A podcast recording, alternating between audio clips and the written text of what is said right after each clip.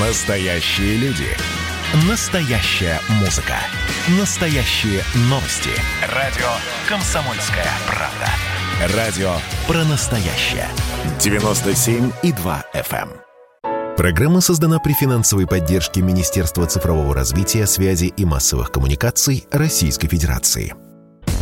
Чистая страна. Контроль качества.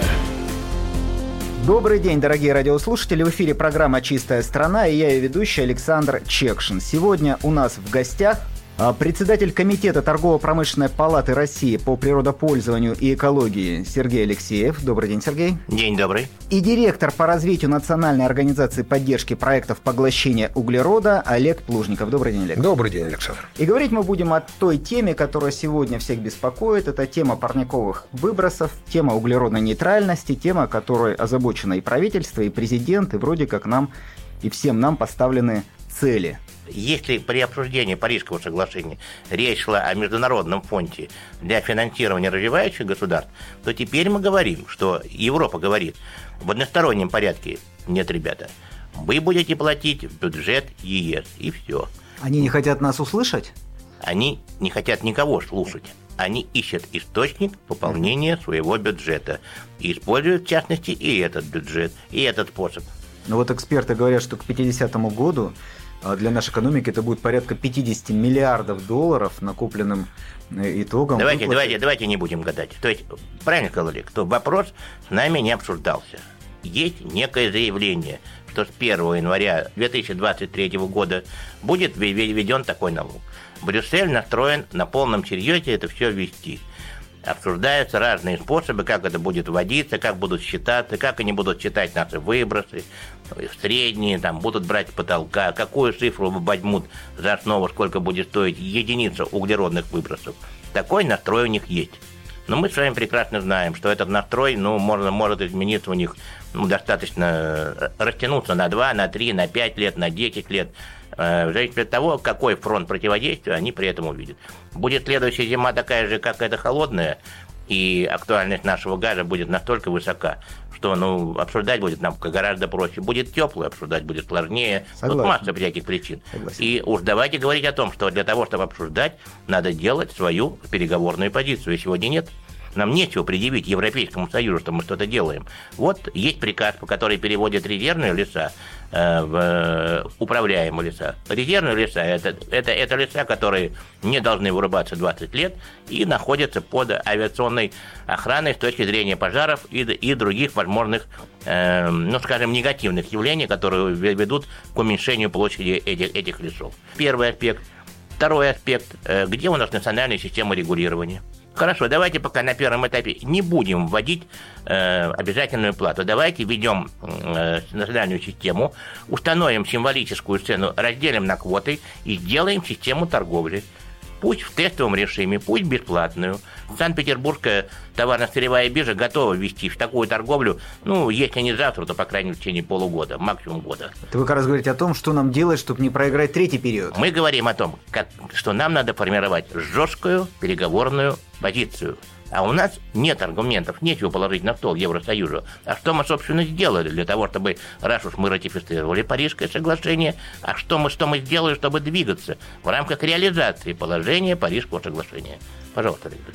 Я считаю, что абсолютно правильно надо, но прежде всего надо исходить из собственных национальных экономических интересов. Из интересов своей экономики, из интересов своей энергетики. С европейцами действительно надо формировать свою позицию Сергей Михайлович абсолютно правильно сказал.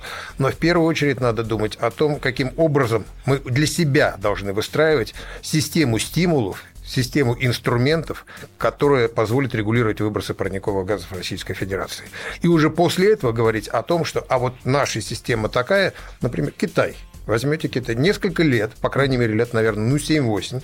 европейские эксперты помогали Китаю готовить систему торговли выбросами, ту самую систему, которая заработала с февраля месяца. При всем при этом надо сказать, что, ну, скажем так, при том, что есть общие черты между китайской системой и европейской, есть и очень существенные отличия.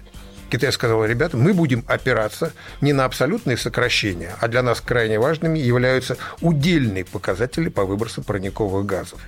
И после этого Китай выходит, естественно, со своей системой, со своими предложениями э, на переговоры с европейцами, и это понятно. У вас есть своя система, вы ее приняли у себя, она работает так, вы можете договориться о возможной стыковке двух систем. Да. да.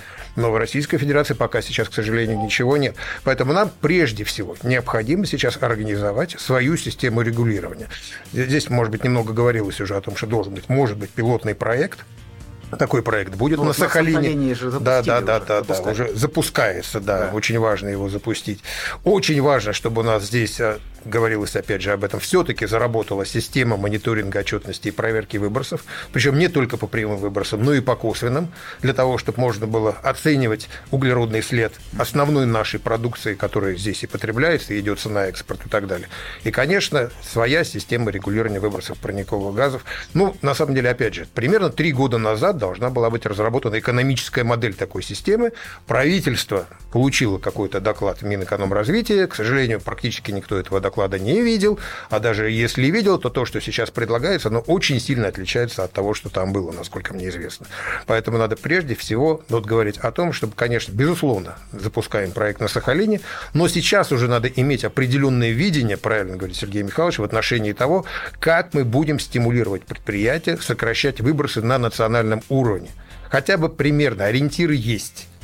Но, к сожалению, вот пока этого нет. Поэтому э, действительно положить пока на стол переговоры с Европейским Союзом мы не можем. Есть общее понимание, да, углеродный след надо снижать. В целом наш углеродный след от 20 до 40% он выше, чем по промышленности в Европейском Союзе. Хотя отдельные сектора, отдельные отрасли здесь идут, может быть, даже с превышением, да, лучше, чем э, промышленность Европейского Союза, отдельные сектора промышленности. Так вот, один из предметов сейчас, который обсуждается активно, это возможность инвестировать в леса, в лесные проекты, чем сказал Сергей Михайлович. Это тоже очень важный э, компонент. Европа там говорится, что не признает, хотя на самом деле сейчас уже европейцы начинают задумываться о том, чтобы леса каким-то образом включать в свою систему регулирования, потому что очень амбициозные цели по 50 году. А, соответственно, надо пытаться, по крайней мере, начинать говорить с европейцами по поводу того, что эти проекты мы считаем, мы должны выработать прежде всего свою позицию. Мы считаем, что эти проекты, так же как другие проекты по энергоэффективности, там, возобновляемая энергетика, лесные проекты, для нас они очень важны они должны зачитываться с точки зрения того, чтобы вот лесные проекты, вот этот вклад наших компаний – в лесные проекты должен зачитываться при расчете углеродного следа. Конечно, Сергей Михайлович сказал о том, что нет у нас пока никакой информации в отношении того, как они будут считать, но есть вещи, которые мы уже сейчас можем с ними, с европейцами обсуждать, которые можем переговаривать, и не только с европейцами, но и на уровне там, конференции сторон в Глазго, которая будет в этом году, мы надеемся, в конце этого года. Мы надеемся, что леса и лесные проекты будут засчитываться в рамках, например, шестой статьи Парижского соглашения. Это тоже будет очень, э, скажем так, важный вклад в развитие нашей переговорной позиции. Поэтому, в принципе, действительно, с точки зрения системы регулирования пока нам особо предложить нечего. Но в отношении отдельных скажем так, вопросов, в том числе по лесам, я считаю, что переговоры надо начинать уже сейчас. В конце концов, если европейцы к нам не идут, ну, ну, нам надо тогда идти к ним и пытаться их, ну, скажем так, уламывать на эти переговоры. Олег, если возвращаться к терминологии хоккейной, да. у нас в этой команде специалистов, ученых, бизнесменов, представителей государственных структур, в этой команде должен быть капитан, который должен эту команду вести к ясной цели с точки зрения собственной системы мониторинга парниковых выбросов, создание рынка э, квот, да, и торговли ими. Вот этот капитан, это кто? Это советник президента Дельгириев, или это должен быть Иванов, или это Чубайс, которого только что назначили очередным Я бы советника президента назвал все-таки тренером больше.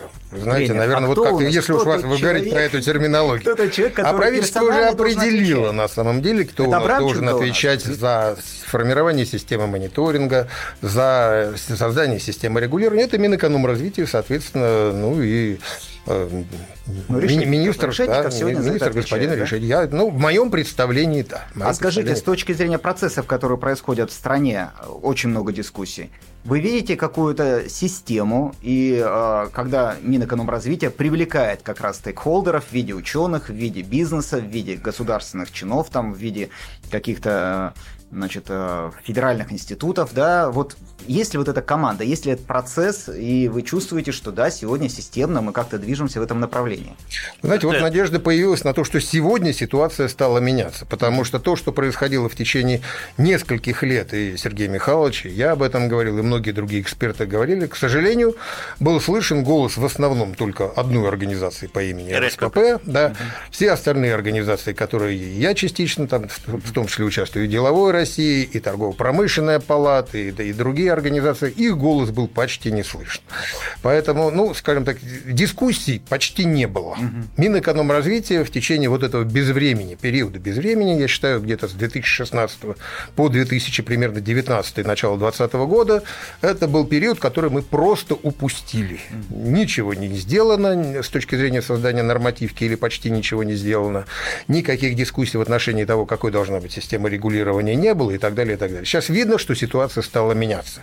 И со стороны а, правительства, руководства правительства, и со стороны руководства Минэкономразвития появились эксперты, команду укрепили. Есть надежда на то, что вот в связи с этим и укреплением команды, и постановкой новых задач, которые в том числе связаны с введением пограничного углеродного регулирования, в том числе не только с этим, да, есть надежда на то, что, а, скажем так, голос других организаций наконец-то будет услышан. Я напомню нашим слушателям, что у нас в эфире был председатель Комитета торгово-промышленной палаты России по природопользованию и экологии Сергей Алексеев и директор по развитию Национальной организации поддержки проектов поглощения углерода Олег Плужников. Спасибо вам.